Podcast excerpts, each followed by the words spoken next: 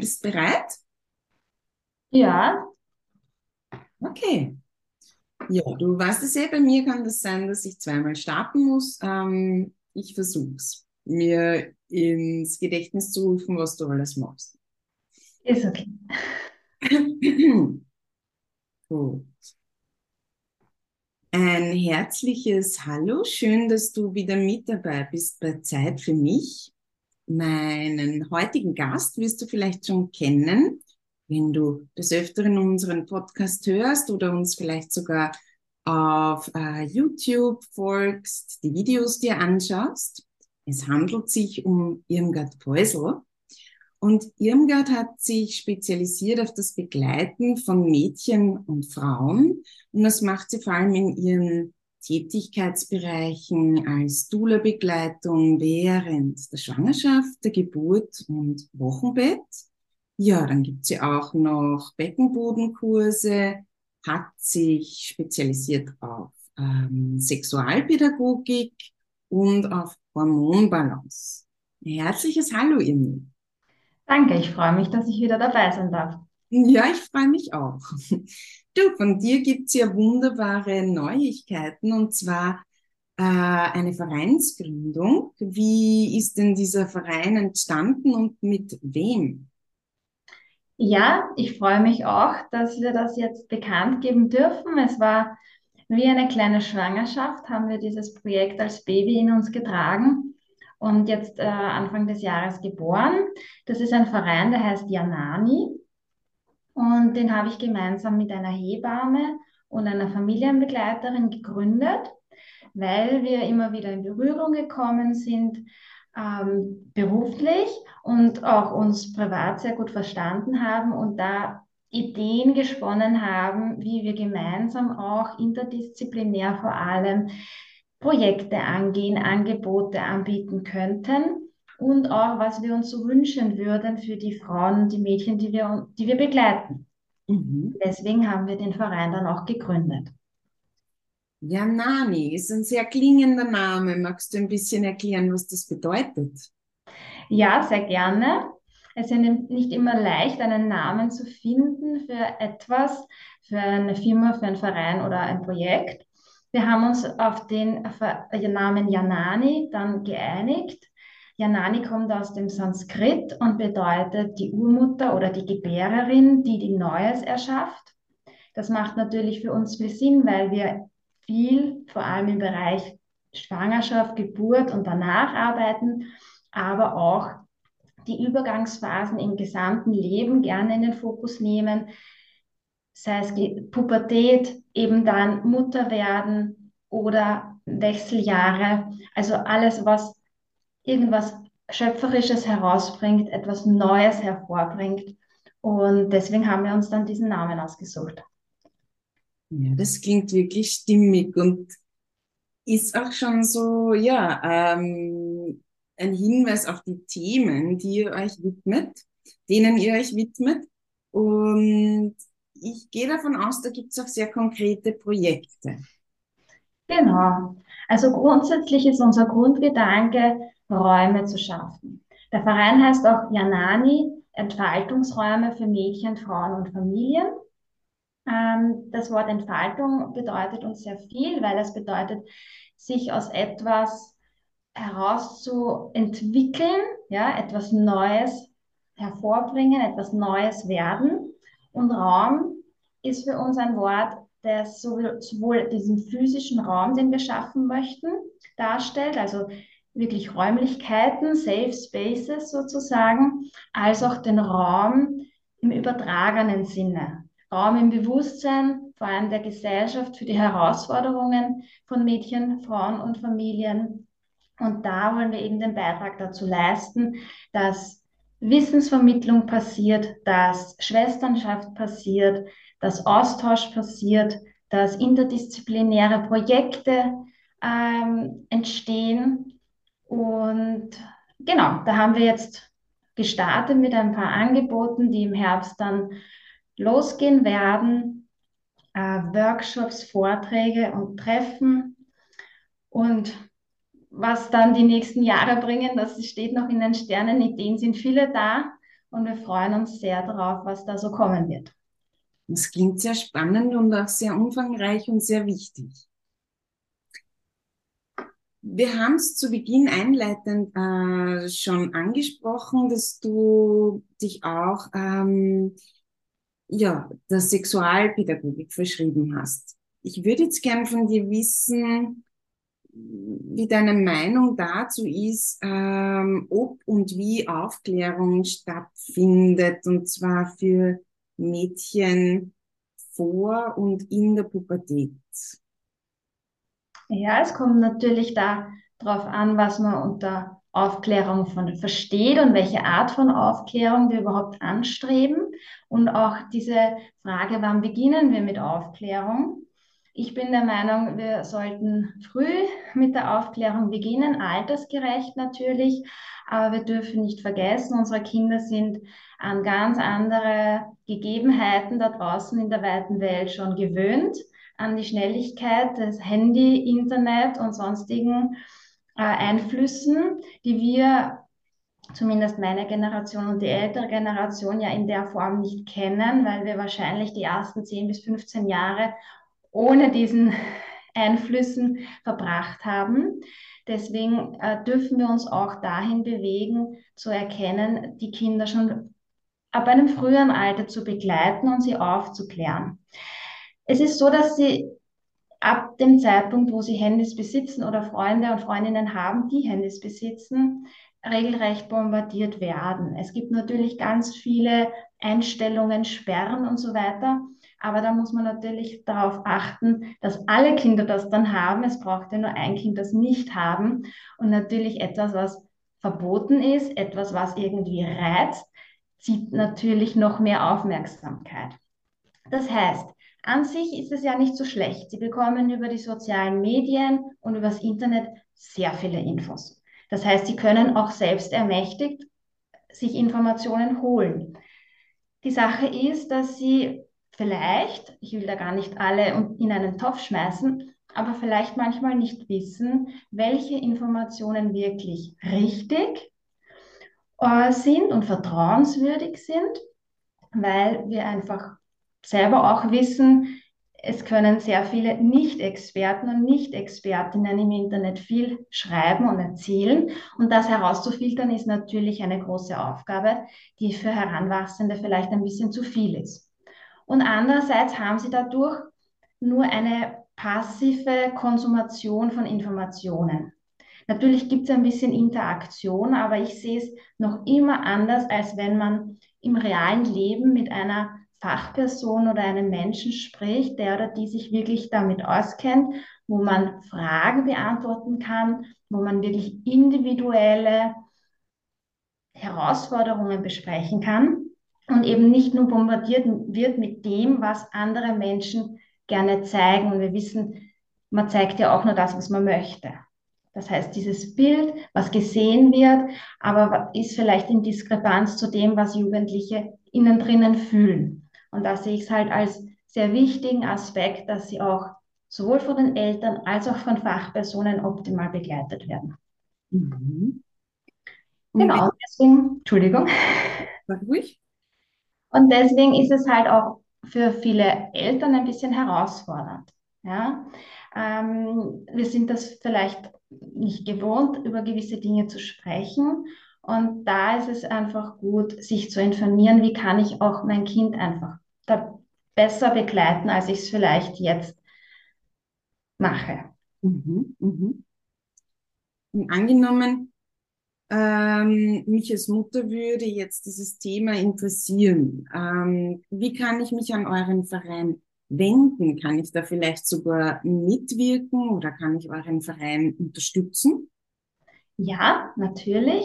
Also einerseits kann man die Angebote jederzeit in Anspruch nehmen. Ja, es gibt heuer bis Dezember noch einige Angebote für Familien zum Thema Baby. Ja, ich werde ein paar Angebote machen zum Thema eben erste Menstruation. Wie kann ich da begleitend sein? Oder aber auch für Mädchen, wie kann ich meinen Körper in dieser Erwandlungsphase positiv sehen, lieben lernen? oder dabei bleiben, ihn zu lieben, ja, weil die meisten Kinder lieben ihren Körper ja von vornherein.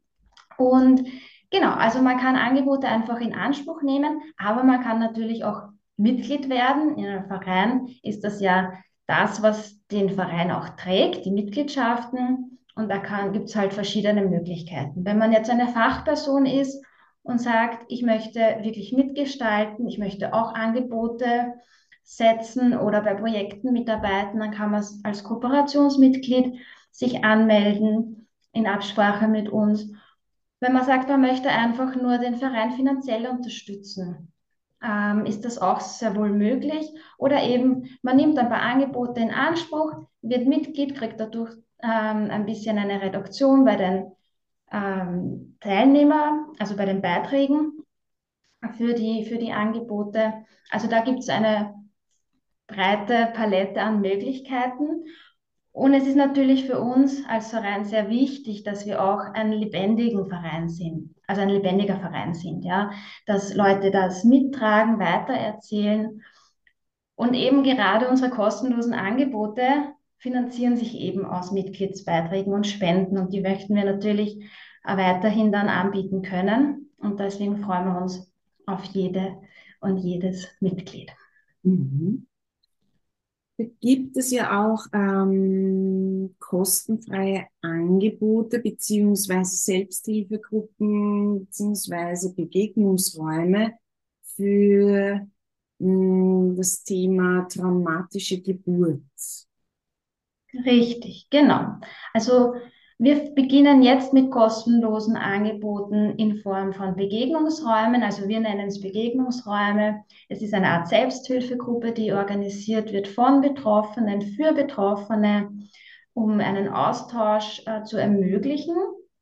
Und da bearbeiten wir jetzt einmal ein paar Themen, unter anderem eben Kinderwunsch, Sternenkinder und, wie du angesprochen hast, die traumatische Geburtserfahrung.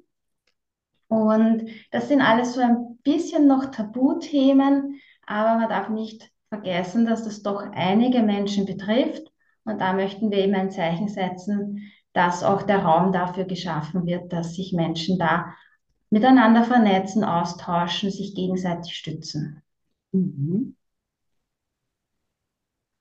Ich gehe, ähm, ja, sagen wir mal so, äh, ich weiß, dein, dein, dein Herz liegt auch ähm, in dem Bereich, dass du wirklich aufmerksam machst auf, auf Gewalt an Frau, auf Gewalterfahrung, aber eben auch auf die internationale Kampagne 16 Tage gegen Gewalt. Und da wird es ja heuer auch was ganz was Tolles geben zu einem Event gemeinsam, beziehungsweise im Cinema Paradiso. Magst du uns dazu ein bisschen was erzählen? Ja, sehr gerne. Also ich freue mich sehr, dass das Thema Gewalt an Frauen bzw. Gewalt in der Geburtshilfe immer mehr in der Öffentlichkeit Präsenz findet. Ähm, es ist einfach wichtig, dass wir darüber sprechen, weil nur so können wir Stück für Stück bessere Bedingungen für alle Beteiligten schaffen. Und da finde ich es halt heuer besonders schön, dass gemeinsam mit dem Diversity Büro St. Pölten und dem Cinema Paradiso es eine Filmvorführung geben wird. Die wird rund um den Tag gegen Gewalt ähm, in der Geburtshilfe sein, also Ende November, Anfang Dezember. In dem Bereich wird das stattfinden. Wir möchten einen Film zeigen, der Gewalt in der Geburtshilfe thematisiert und nachher soll es eine Podiumsdiskussion gehen mit, geben mit Experten und Expertinnen. Da geht es aber nicht darum, dass wir jetzt ähm, alles nur schlecht machen und, und, und darüber sprechen, wie schlecht es nicht ist, sondern wirklich versuchen, was könnte man besser machen, wie könnte man Schwangere und Gebärende besser begleiten, damit eben weniger Traumas passieren. Ja? Mhm, mhm, mhm.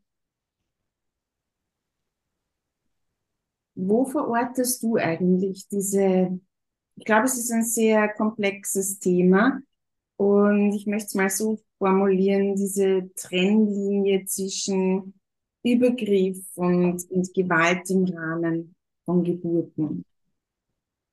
Ja, es ist, es ist bei Geburt sowieso auch sehr, sehr feine Grenzen, aber generell sind ja wir auch als im Thema Übergriffen und Gewalt uns als Menschen nicht so ganz einig, ab wann beginnt's. Ja? Also das haben wir heuer ja auch eindrücklich schon bemerkt. Für die einen ist es schon ein sehr intensiver Übergriff, für die anderen vielleicht noch gar nicht, sondern nur aus dem Affekt heraus etwas, was ja entschuldbar ist. Ja?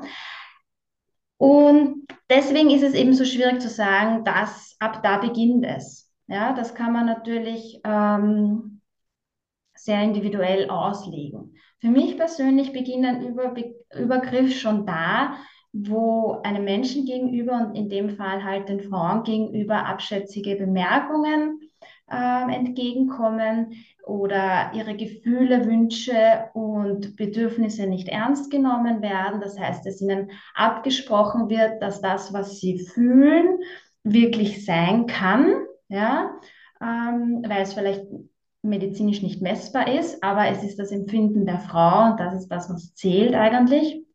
Aber auch zum Beispiel das Drängen zu Handlungen, indem man gar nicht über die Vorteile, Risiken und Alternativen aufklärt, weil da fängt schon an, dass man vielleicht zu etwas Ja sagt, wo man gar nicht umfänglich weiß, wo, wozu man Ja sagt. Ja, und das sind so diese Dinge auch eben, nur ein Ja ist ein Ja, das ist ja dieses Präventionskonzept, aber ich kann halt auch nur zu etwas vollumfänglich Ja sagen, wenn ich wirklich eine informierte Entscheidung habe treffen kann. Und da gehört es halt dazu, dass ich aufgeklärt bin über die Vorteile, Risiken und Alternativen. Und für andere beginnt der Übergriff vielleicht erst, wenn es wirklich körperlich wird. Ja? Deswegen ist da natürlich schwer zu sagen, ab wann beginnt. Und dann kommt noch dazu, dass es sehr individuell ist, ob das als traumatisch empfunden wird oder nicht. Und das ist, hängt halt auch davon ab, wie wir geprägt sind, wie, welche Einstellungen wir haben zum sozialen Miteinander. Jemand, der vielleicht gewöhnt ist, dass er übergangen wird, nimmt das in der Geburt vielleicht auch nicht so wahr als übergriffig. Jemand, der gewöhnt ist, dass auf die Bedürfnisse eingegangen wird, nimmt das vielleicht als wirklich übergriffig wahr. Also da ist eine sehr individuelle Sache. Und deshalb denke ich mir, wir sollten als Begleitpersonen davon ausgehen, einmal von dem Punkt, dass eine Frau das schneller mal als Übergriff sieht und uns deswegen möglichst zugewandt und vorsichtig ähm, den Themen nähern oder den Vorschlägen oder den Ratschlägen, die wir, die wir geben. Ähm, genau, und dann ist noch ein weiterer Aspekt beim Thema Trauma, dass wenn etwas Übergriffiges passiert ist, manchmal vielleicht auch gar nicht bewusst ist, dass es wirklich ein Trauma war oder eine traumatische äh, Erfahrung, weil es ein starkes Wort ist. Es ist vielleicht auch ein Wort, wo man sich denkt, dafür müsste ich mich schämen. Deswegen verdrängt man das unter, also unterbewusst oder bewusst, dass man sich gar nicht damit auseinandersetzt. Und das kommt vielleicht dann erst hervor, wenn das jemand wirklich benennt. So, ich habe das Gefühl, das war für dich eine traumatische Erfahrung. Und da beginnt dann vielleicht erst Jahre später auch dieser Prozess, damit, sich damit auseinanderzusetzen. Also bei mir war es so, ich war mir bewusst, das war körperlich und psychisch nicht optimal. Es hat mich irgendwo erschüttert, äh, meine erste Geburtserfahrung aber ich hatte keinen Namen dafür. Und als ich dann merkte, dass es irgendwie mich doch, ah, wenn ich darüber gesprochen habe, dann war das so, habe ich körper, körperliche Reaktionen gehabt, wo ich mir gedacht habe, irgendwie ist das nicht so normal, weil wenn ich irgendwas anderes erzähle, habe ich das nicht. Und so bin ich Stück für Stück dahin gekommen zu akzeptieren oder anzunehmen eher, ja, okay, das war für mich eine traumatische Erfahrung, das ist jetzt Teil meines Lebens und jetzt kann ich die Schritte zur Heilung setzen. Ähm, wenn ich auch Schritte zur Heilung setzen möchte oder mir vielleicht auch nicht sicher bin, wie ich das Erlebte einschätzen kann, darf, soll. Äh, Gibt es da konkrete Beratungsstellen oder wohin kann ich gehen? Was kann ich unternehmen? Ja, also das Wichtigste ist, dass man sich Zeit gibt. Ja, es ist nicht, nicht förderlich, wenn man jetzt von sich selbst erwartet, dass man das in kürzester Zeit hinter sich lassen kann, äh, verarbeiten kann. Ja, man kann mehrere Sachen machen. Bevor man jetzt sagt, okay, ich möchte jetzt nicht als ersten Weg eine psychologische Betreuung in Anspruch nehmen, aus welchen Gründen auch immer, gibt es zum Beispiel ein Hilfetelefon, schwierige Geburt. Das gibt es mittlerweile auch in Österreich. Lange Zeit hat es nur in Deutschland gegeben. Das ist quasi wie Rad auf Draht, nur für eben gezielt für schwierige Geburten. Da kann ich mir mal auch eine erste Hilfe holen. Die haben ganz sicher auch viele Erste-Hilfe-Tipps und vor allem Kontaktstellen. Es gibt berat wirkliche Beratungsstellen vor Ort in den verschiedenen Gemeinden natürlich. Äh, in St. Pölten ist es zum Beispiel auch das Frauenzentrum. Ähm, es gibt auch Frauen beraten Frauen. Dies ist auch über Niederösterreich und Wien. Ich weiß nicht, ob es auf ganz Österreich, glaube ich, ist eher auf ganz Österreich auch verteilt. Ist auch etwas, wo man online schon einmal sich informieren kann. Ähm, und dann kann man natürlich diesen Weg gehen und den würde ich auch vielen empfehlen, wenn es wirklich, wenn es wirklich etwas ist, was sie nicht mehr loslässt, eine psychologische Hilfe in Anspruch nehmen. Und da gibt es eben spezielle PsychologInnen meistens, die darauf spezialisiert sind und wissen, wie man da unterstützen kann. Man kann den eigenen Geburtsbericht anfordern, weil das hilft auch noch einmal, das zu reflektieren und vielleicht eben mit einer Hebamme durchsprechen, weil die kann dann sagen, was das alles bedeutet, was in diesem Geburtsbericht drinsteht zum Beispiel und vielleicht auch erklären, warum gewisse Interventionen gesetzt wurden und das Nachholen, diese Aufklärung. Ja, was war da das Risiko und warum war diese Intervention vielleicht vorteilhaft? Oder eben die Hebamme versteht auch nicht, warum diese Intervention gesetzt wurde und bestätigt somit auch das Gefühl der Frau, dass das vielleicht nicht in Ordnung war. Ja, also es kann beide Seiten dann äh, annehmen. Ähm, also drüber sprechen, am besten mit Personen, die geschult sind, die ein bisschen sich auskennen, die nicht das Bedürfnis haben, das sofort wegmachen zu müssen oder eine Lösung an, anbringen zu müssen, ja, weil das ist oft bei Verarbeitungsdingen, das bringt nichts. Gute Ratschläge bringen manchmal nicht viel oder ganz schnelle Lösungen gibt es in den wenigsten Fällen. Ähm, und schauen, dass man das eigene Nervensystem immer wieder beruhigt. Weil wenn man eine traumatische Erfahrung hatte, egal jetzt ob Geburt oder sonst was, ist der Körper immer in so einer Art Stressmodus. Das heißt, je besser ich mich runterbringe, und das kann aber auch zu viel sein, das kann wieder was auslösen. Also da ist es gut, begleitet zu sein. Mhm. Mhm. Aber es ist gut zu hören, dass es da durchaus einige Stellen gibt. Mhm. Mich würde jetzt noch ähm, interessieren, Wirst du das Gefühl, ähm, was würde ähm, Schwangeren wirklich helfen? Also welche Art der Unterstützung würdest du gerne ähm, werdenden Müttern äh, zuteil, also ja, ähm, bringen? Mhm.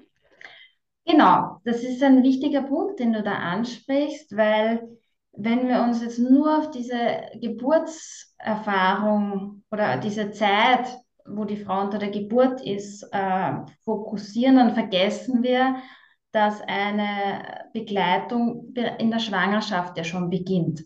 Das heißt, wenn die Begleitung in der Schwangerschaft mit Geduld, mit Sorgfalt, mit Zugewandtheit und mit dem Vertrauen in den natürlichen Prozess Geburt auch stattfindet, dann geht die Frau ja schon ganz anders in die Geburt. Ähm, ich habe vor einigen Tagen einen Vortrag gehört von einem bekannten Gynäkologen aus Deutschland, der auch ganz viel darüber sagt, wir müssen die Schwangeren eben geduldiger begleiten. Wir müssen sie so begleiten, dass sie nicht ähm, gegen Ende der Schwangerschaft zum Beispiel einen Stress kriegen, dass äh, irgendein Termin nicht eingehalten wird und dann passiert was, dann muss man einleiten und so weiter.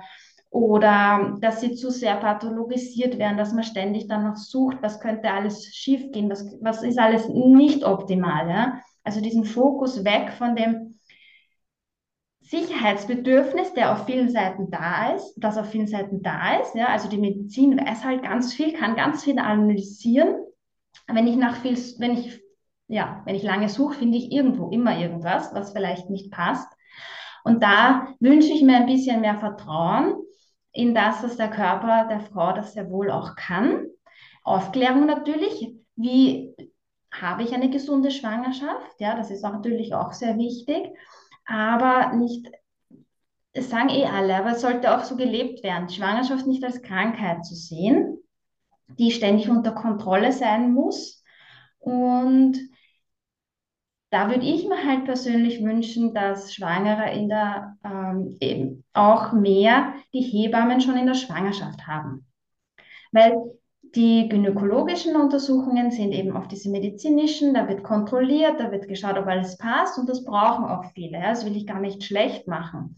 Aber so dieses Pendant dazu, jemanden zu haben, die einen anderen Blick hat auf die Geburt, die die Schwangere anders vorbereitet, ja, das ist oft einmal sehr hilfreich. Ich erlebe das in der Hausgeburtshilfe eben, wie wertvoll das für die Frauen ist, weil die haben die Hebamme schon in der Schwangerschaft. Also die haben in der Schwangerschaft bereits viele Termine, die können sie jederzeit anrufen bei Fragen. Und das haben Frauen meistens nicht, wenn sie im Krankenhaus äh, gebären möchten. Außer sie suchen sich's, ja. Aber es wird nicht so, es ist nicht etwas, was halt so ist. Ja, da geht man eben gynäkologisch zu den Untersuchungen und die Hebamme kommt dann bei der Geburt und danach. Und da wünsche ich mir eben auch mehr Hebammen in der Schwangerschaft, wie es in Deutschland zum Beispiel ist. Da dürfen sich die Frauen aussuchen, welche Untersuchung sie machen, ob sie eben diese Untersuchung bei der Hebamme oder bei einem Gynäkologen oder einer Gynäkologin machen. Glaube, also aus meiner Sicht fände ich es auch sehr wertvoll, äh, sozusagen mental begleitet zu werden, weil es ist ja ein irrsinniger Veränderungsprozess und ich meine, es nur, äh, als Tante werden, ich denke mir auch, ähm, ja, da verändert sich ja alles. Es verändert sich mein gesamtes Leben, es verändert sich mein Beziehungsleben, es verändert sich einfach alles. Genau, ja, das ist ein wichtiger Punkt, ja, wenn man begleitet wird in diesem Umbauprozess, ja, äh, diese ganzen Gedanken, die, wie wird das, wie wird das danach, ja, die Geburt, aber wie wird das danach, vor allem beim ersten Mal, aber auch beim zweiten oder dritten Mal. Es ist immer, die Familienkonstellation ändert sich dann immer. Äh, wie bin ich dann? Was bin ich dann für ein Mensch? Wie komme ich mit gewissen Dingen klar? Wie möchte ich sein? Also den Raum dafür zu bekommen, das anzusprechen, sich äh, Impulse zu holen, das wäre natürlich super. Ja, das wäre wünschenswert. Gut, dann danke ich dir für deine wunderbare Expertise.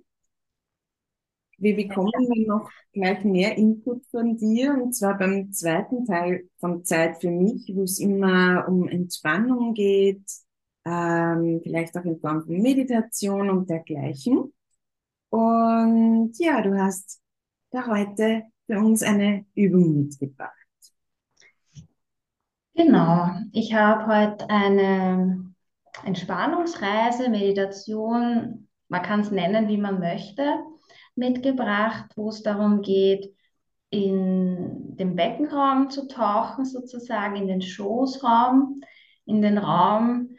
Ähm, Sitz der Gebärmutter, Sitz der schöpferischen und kreativen Tätigkeiten der Frauen, ja, egal ob die Gebärmutter jetzt noch physisch im Körper ist oder nicht, der Schoßraum ist unser Kessel, ja, wo alles äh, brodelt und dann auch hervorgebracht wird.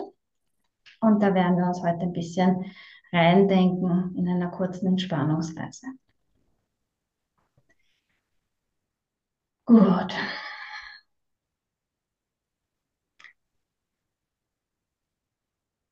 Fange mal damit an, dass du dich aufrichtest, ob du sitzt oder stehst und deine Schultern mal lockerst, dass du die Anspannung in deinem Gesicht löst, die Anspannung rund um deine Augen. Vielleicht möchtest du auch die Augen schließen. Dann spür mal rein, ob in deiner Kieferregion noch Spannung da ist und vielleicht möchte sich der Mund auch ein wenig öffnen. Die Lippen li liegen aufeinander ganz sanft oder auch nicht. Und dann geh mit deinen Gedanken die Wirbelsäule abwärts Richtung Becken. Und stell dir dein Kreuzbein vor. Das ist im hinteren Bereich, Unterbereich der Wirbelsäule. Es ist leicht gebogen und jetzt stell dir vor, es ist wie so eine Baggerschaufel. Und diese Baggerschaufel, die gräbt sich jetzt in die Unterlage oder in eine imaginäre Unterlage, je nachdem, ob du stehst oder liegst. Und streck deine Lendenwirbelsäule ein bisschen, damit du aus dem vielleicht vorhandenen Hohlkreuz hinauskommst. Und dann spürst du deine Sitzbeinhöcker, die Knochen rechts und links, die du spürst, wenn du sitzt. Und dann geh deine Beine entlang und spür auch ganz bewusst deine Fußsohle. Versuch deine Fußsohle ganz flächig auf dem Boden aufzusetzen, damit du dich richtig gut getragen und verwurzelt fühlst. Und dann gehen deine Gedanken zu deiner Atmung. Versuch die Atmung Schritt für Schritt immer tiefer Richtung Bauch und Becken gehen zu lassen. Lass deine Lunge mit Luft füllen und dann stell dir vor, wie die Atemluft weiter hinunter in dein Becken gleitet.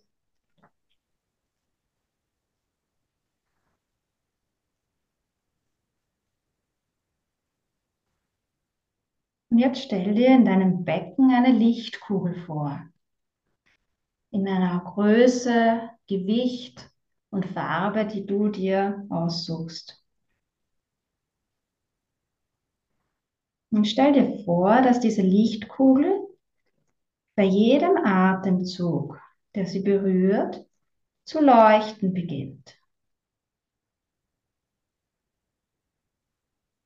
Du kannst dir auch vorstellen, dass die Kugel sich ein bisschen bewegt. Vielleicht mit der Einatmung ein bisschen Richtung Boden, mit der Ausatmung ein bisschen Richtung Himmel.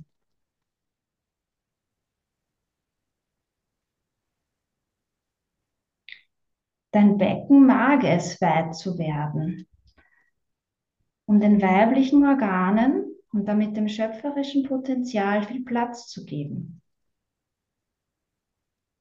Atme so lange tief in den Unterbauch, bis du das Gefühl hast, dass er ganz gefüllt ist.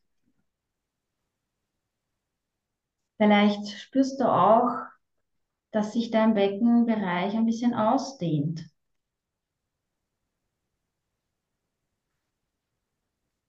Du kannst dir auch vorstellen, dass dein Becken wie eine große Schale ist.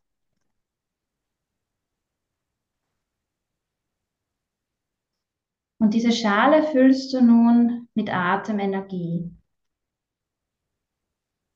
Diese kann farbig sein, weiß oder durchsichtig. Atme die ganze Fülle des Lebens in dein Becken deine weiblichen, kreativen und schöpferischen Potenziale.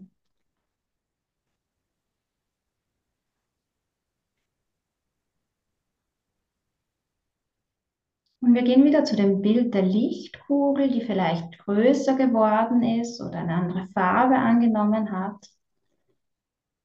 Und jetzt stellst du dir vor, wie dieses Licht nach oben strahlt zu deinem Herzen.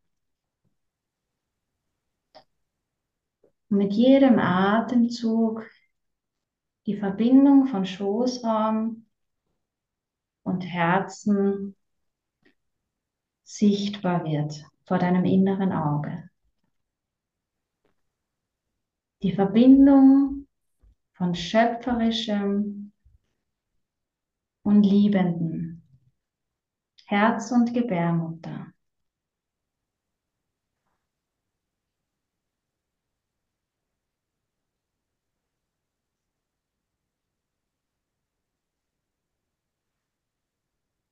Wenn du magst, kannst du auch eine Hand auf deinen Unterbauch und eine Hand auf deine Herzregion legen, um diese Verbindung noch besser spüren zu können. Du kannst sie dir auch als eine dicke Schnur vorstellen, die das Herz und die Gebärmutter verbindet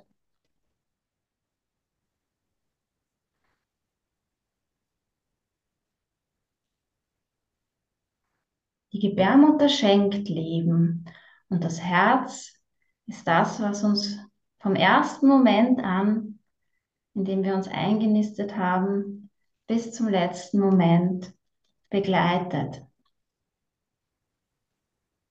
Vielleicht magst du ein Gefühl der Dankbarkeit in dir aufkommen lassen für dein Herz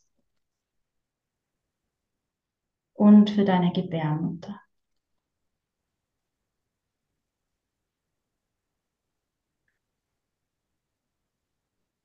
Sie begleiten dich und sie sind immer für dich, egal welche Beschwerden sie zeigen.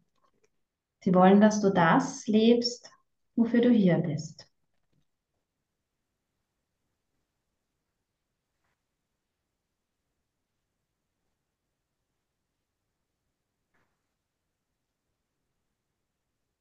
Und wenn du magst, kannst du jetzt auch noch das Licht, das hinauf zur, zum Herzen geflossen ist, aus deinem Becken nach unten Richtung Erde schicken. Dein Herz auch mit Mutter Erde verbinden.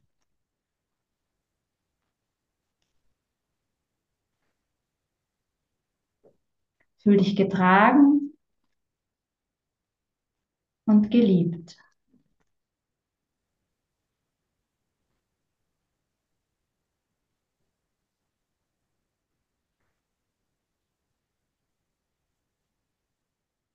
Genieße dieses Gefühl noch für ein paar tiefe Atemzüge.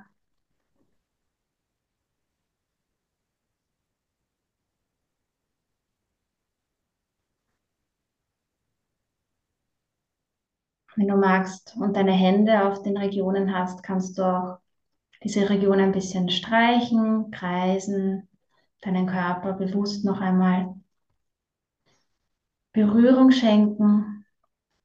Dann langsam die Augen öffnen. Vielleicht auch einen Seufzer machen. Dich strecken, regeln. Was auch dir gerade intuitiv an Bewegung kommt.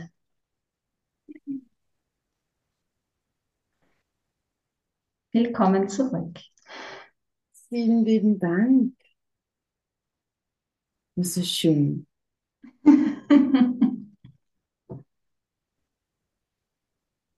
Ja. Ja. Liebe Irmi, dann sage ich herzlichen Dank. Ich werde natürlich unten alle Infos angeben, dass ihr direkt gleich zum Verein kommt, wenn ihr die Show Notes liest. Super. Und vielleicht wissen wir dann auch schon den ähm, Termin im Cinema Paradiso und den konkreten Film. Ja, das wäre toll. ja, danke und ich sage auch an dich danke, danke fürs Dabeisein. Danke, dass ich dabei sein durfte.